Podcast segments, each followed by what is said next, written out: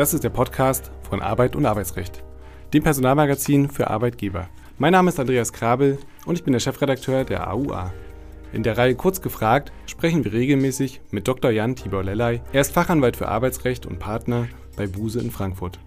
Impulse aus der Praxis liefert Dr. Lesnar Sturm, Vice President Labor Relations bei der Metro AG zum Thema mobiles Arbeiten. Sie möchten diesen und weitere spannende Vorträge nicht verpassen? Melden Sie sich noch heute zum 18. Kongress Arbeitsrecht an unter kongress-arbeitsrecht.de oder in der Folgenbeschreibung. Herzlich willkommen, lieber Dr. Lellay, zu einer neuen Folge Kurz gefragt. Heute wollen wir sprechen über erfolgsabhängige Vergütung, sprich Boni und Zielvereinbarung. Eine Zielvereinbarung ist klassischerweise die Voraussetzung für die Auszahlung eines Bonus nach Ablauf eines Geschäftsjahres. Alles klar, sollte man meinen, doch wie werden diese Abreden zwischen den Arbeitsvertragsparteien eigentlich ausgelegt und welche Rolle kann da dann wiederum das billige Ermessen spielen? Ein Urteil des BAG vom 13. Oktober 2021 zeigt exemplarisch einmal die Fallstricke auf. Lieber Herr Dr. Lellay, lassen Sie uns zunächst wie immer die Begriffe klären. Ähm, hier geht es um die Zielvereinbarung, den Bonus und billiges Ermessen. Sind diese möglicherweise sogar schon gesetzlich verankert? Zum Teil sind sie das, zum Teil sind sie gesetzlich verankert. Und das Schöne ist ja das Thema Bonus äh, mit dem berühmten Zielerreichungsgespräch. Das ist ja so ein jahreszeitliches Thema. Wir bewegen uns ja in die Vorweihnachtszeit mit großen Schritten äh, zu. Und da ist auch das Jahresende nicht mehr weit. Und dann kommen ja auch häufig die Zielerreichungsgespräche, die bei den Boni-Zahlungen, bei den Zielvereinbarungen eine große Rolle spielen. Also erstmal die Begriffe Zielvereinbarung und Bonus Bonus, die sind gesetzlich so nicht definiert. Das sind Dinge, die hat die Vertragspraxis entwickelt. Das findet sich eben in Arbeitsverträgen oder Betriebsvereinbarungen. Das billige Ermessen allerdings ist es schon, da gibt es den Paragraphen 315 BGB, der eben definiert, was ist denn nun billiges Ermessen, was ja eine große Rolle spielen kann bei Boni-Fragen. Dann lassen Sie uns zum Ausgangsfall kommen. Worum ging es da im Sachverhalt? Es ging um ein Pharmaunternehmen und einen Mitarbeiter eines solchen Pharmaunternehmens und der war da tätig als Global Medical Director, also ein ganz toller Titel und sicherlich auch ein toller Mitarbeiter. Der hatte nämlich 20 äh, Prozent seines Jahresgrundgehalts als sogenannter Zielbonus versprochen bekommen. Interessanterweise war das hier geregelt in einer Betriebsvereinbarung, die definierte dann auch den Zielvereinbarungsprozess. Und und ähm, naja, wie es dann eben häufig so kommt, auch hier im Rahmen von Zielerreichungsgesprächen war man sich dann nicht mehr so darüber einig, was denn als Bonus hätte gezahlt werden sollen. Und im Ergebnis äh, führte das zu dem Klageverfahren, was dann beim BAG landete. Also man stritt um die Bonuszahlung, die der Unternehmer nicht leisten wollte, beziehungsweise die der Kläger, der Arbeitgeber gerne haben wollte. Wie hat das BAG jetzt entschieden und gibt es Kritik an dieser Entscheidung äh, bzw. an der Begründung des 10. Senats? Ich denke, hier kann man äh, sicherlich sagen, dass die Begründung, äh, also erstmal ist sie nicht ganz einfach zu lesen. Die Entscheidung ist furchtbar lang, muss ich sagen. Ich habe sie auch jetzt hier zur Vorbereitung auf unseren Podcast äh, mir nochmal zu Gemüte geführt. Ähm, die ist eine eigenartige Kombination meiner Meinung nach aus Beschäftigung mit Betriebsvereinbarung und dann eben auch den im Ergebnis wichtigen Fragen des Bonus, was sich ja aus dieser Betriebsvereinbarung ergeben sollte. Ähm, und äh, das BAG hat im Ergebnis äh, nur in Anführungszeichen entschieden, dass es noch nicht entschieden äh, hat. Es hat nämlich den Fall an die zweite Instanz, das LAG, zurückverwiesen und gesagt, LAG, diesen Fall musst du nochmal entscheiden. Der ist noch nicht, wie man so schön bei den Juristen sagt, entscheidungsreif. Und ähm, ich denke, wo die Kritikpunkte hier liegen, ist, sind vor allen Dingen, wenn man sich anschaut, was hier der zehnte Senat sagt, zu diesen Tatbestandsmerkmalen des billigen Ermessens und wie das im Ergebnis auszulegen ist. Das sind immer schwierige Fragen. Und wenn man sich das BAG-Urteil einmal anschaut und durchliest, dann wird man meiner Meinung nach nicht so ganz schlau daraus, was gemeint war. Ist aber ja nicht so schlimm, weil die zweite Instanz wird ja jetzt nochmal entscheiden.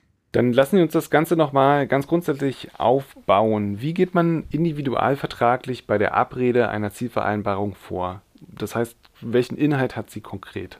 Der erste Schritt, und das ist ja auch ganz äh, logisch, ist der, dass man erstmal eine Zielvereinbarung verabreden muss. Das kann, wie in dem Ausgangsfall beim BAG hier, in der Betriebsvereinbarung passieren. Das kann aber, und das ist meiner Erfahrung nach sogar der überwiegende Teil der Fälle, äh, passieren in einem Arbeitsvertrag oder einer Ergänzung zum Arbeitsvertrag. Da werden Ziele definiert, äh, bestimmte Ziele, die sich zum Beispiel auf das Geschäftsjahr beziehen. Die werden unterschieden häufig in Unternehmensziele oder persönliche Ziele und oder persönliche Ziele und dann ist es so üblich, dass man zwei, drei, vier oder fünf Ziele definiert und dann ähm, geht man in den Zielvereinbarungsprozess rein, verabredet diese Ziele. Der Arbeitnehmer arbeitet dann hoffentlich erfolgreich und irgendwann kommt es dann zum Ende des Zielvereinbarungszeitraums, typischerweise das Geschäftsjahr und dann muss man sich eben anschauen, sind die Ziele erreicht worden und gibt es dafür das Geld, was man damit verbunden hat. Was macht mehr Sinn, dass man die Ziele sehr klar definiert oder dass dort ähm, ein gewisser Interpretationsspielraum zu finden ist? Ich glaube, die große Wunschvorstellung und der große Wunsch äh, jeder äh, Personalleiterin, jedes Personalleiters ist es, dass man die Ziele klar wie Kloßbrühe, um das mal so ein bisschen blöd zu sagen, definieren könnte, weil das ist ja das, was alle gerne haben wollen. Die Schwierigkeit in der Praxis besteht ja manchmal oder sogar häufig darin, dass man nicht so klar das nennen kann. Da gibt es eben Dinge, die sind nicht klar mit mathematischer Präzision messbar, zum Beispiel Kundenzufriedenheit und dergleichen. Das heißt also, hier, wenn man die Wahl hat, würde man sicherlich immer versuchen, möglichst klar zu sein. Aber leider gibt es in der Praxis eben viele Bereiche, wo Ziele vereinbart werden, Zielvereinbarungen geschlossen werden. Da ist es gar nicht so klar und da muss man sich mit einem bestimmten Interpretationsspielraum eben behelfen. In dem Zusammenhang fällt oft der Begriff Freiwilligkeitsvorbehalt. Kann einerseits dieser vereinbart werden und andererseits, worum handelt es sich dabei eigentlich? Der Freiwilligkeitsvorbehalt, um das mal so zu sagen, ist meiner Meinung nach der Todfeind der Zielvereinbarung. Denn ich kann ja eine Zielvereinbarung, die sich auf die Arbeitsleistung, auf den Arbeitserfolg oder das bestimmte erfolgreiche äh, Arbeiten äh, bezieht, also die erfolgreiche Zielvereinbarung, äh, Zielerreichung bezieht, die kann ich ja nicht freiwillig machen. Sonst würde ich ja dem äh, Unternehmen oder dem Arbeitnehmer sagen, der Arbeitnehmerin sagen, komm mal zu, denn Entgelt, was du hier bekommen sollst, obwohl du die Ziele erreicht hast, das ist freiwillig. Das geht nicht, nicht? Das ist in einem Arbeitsvertrag nicht möglich. Deswegen ist eine Frei ein Freiwilligkeitsvorbehalt in einer Zielvereinbarung immer unwirksam. Solche Fälle gibt es leider auch immer wieder. Freiwilligkeitsvorbehalte können nur greifen, wo man sich auf Entgeltbestandteile bezieht, die eben nicht mit der Arbeitsleistung verknüpft sind. Und das sind ja Zielvereinbarungen gerade nicht. Und jetzt Bühne frei zu einer kurzen Diskussion zur Form. Welche Form muss eigentlich eingehalten werden bei dieser Vereinbarung?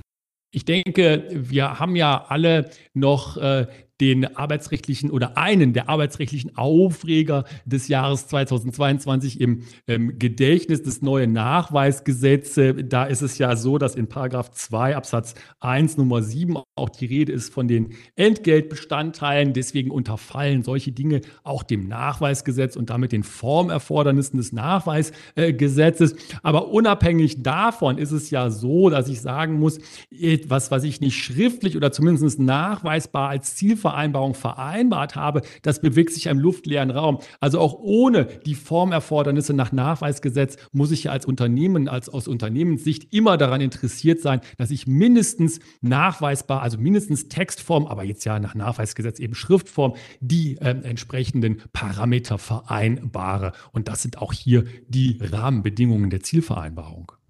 Dann lassen wir uns nochmal zum Inhalt kommen. Ähm, wie frei ist man in der Ausgestaltung? Also insbesondere was die Höhe der Boni angeht, muss da der arbeitsrechtliche Gleichbehandlungsgrundsatz beachtet werden der arbeitsrechtliche Gleichbehandlungsgrundsatz. Deswegen wird er ja auch von vielen als die Allzweckwaffe des Arbeitsrechts bezeichnet. Der muss auch da eingehalten werden. Wobei ich sagen muss, meiner Erfahrung nach zumindest spielt der arbeitsrechtliche Gleichbehandlungsgrundsatz bei den Zielvereinbarungen gar nicht so eine große äh, Rolle. Äh, zumindest dann, wenn das zum Beispiel durch Betriebsvereinbarung geregelt wird.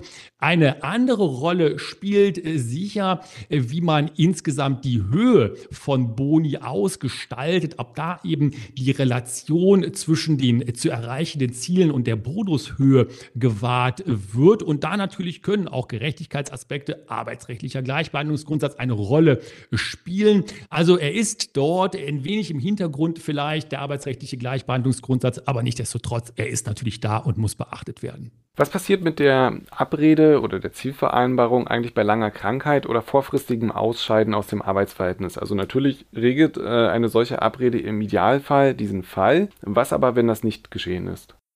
Ja, das sind die berühmten Störfälle, äh, die muss man oder muss nicht, aber die sollte man regeln, weil die eben doch in einem Arbeitsverhältnis ja permanent vorkommen. Jeder Personaler, jede Personalerin weiß das ja. Arbeitsunfähigkeit, Krankheit und Ausscheiden ist alltäglich im Arbeitsverhältnis. Und wenn man mal mit dem Ausscheiden, dem vorfristigen anfängt, dann ähm, muss geregelt werden, dass das pro rata dann nur noch erfolgt, die Zahlung der Zielvereinbarung. Das ist ähm, aus ähm, meiner Sicht auch äh, häufig unproblematisch, zumindest dann, wenn ich sagen kann, ich habe das ja an die persönlichen Ziele geknüpft und wenn jemand vorzeitig ausscheidet, also nicht mehr fürs Unternehmen arbeitet, dann kann der natürlich auch nicht darüber hinaus ähm, äh, die Vergütung für eine Ziele oder für Ziele äh, fordern, die er nicht mehr erreicht.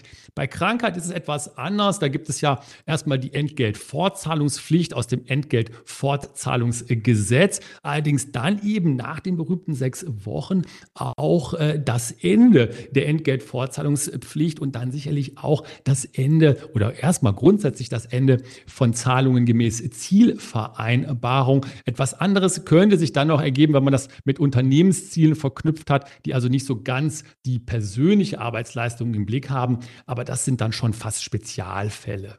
Und die allerletzte Frage hätte man auch wunderbar an den Anfang stellen können. Dann hätte man sich vielleicht sogar dazu entscheiden können, den Rest gar nicht mehr zu hören, was natürlich schade gewesen wäre. Aber ist denn die Zielvereinbarung samt Bonus überhaupt noch zeitgemäß? Oder gibt es möglicherweise viel interessantere Alternativen? Ich finde es zumindest ähm, interessant und auch lohnend, sich darüber mal Gedanken zu machen, sich nämlich einfach mal Gedanken darüber zu machen, ob wir hier noch in die richtige Richtung unterwegs sind. Und das nicht nur deswegen, weil die Rechtsprechung ja äh, zunehmend kritisch diese Zielvereinbarungen äh, sich anschaut. Zunehmend kritisch sage ich also in den letzten Jahren und Jahrzehnten ja kritisch äh, wird oder kritischer wird. Ähm, und äh, das äh, sicherlich auch den einen oder anderen Grund hat.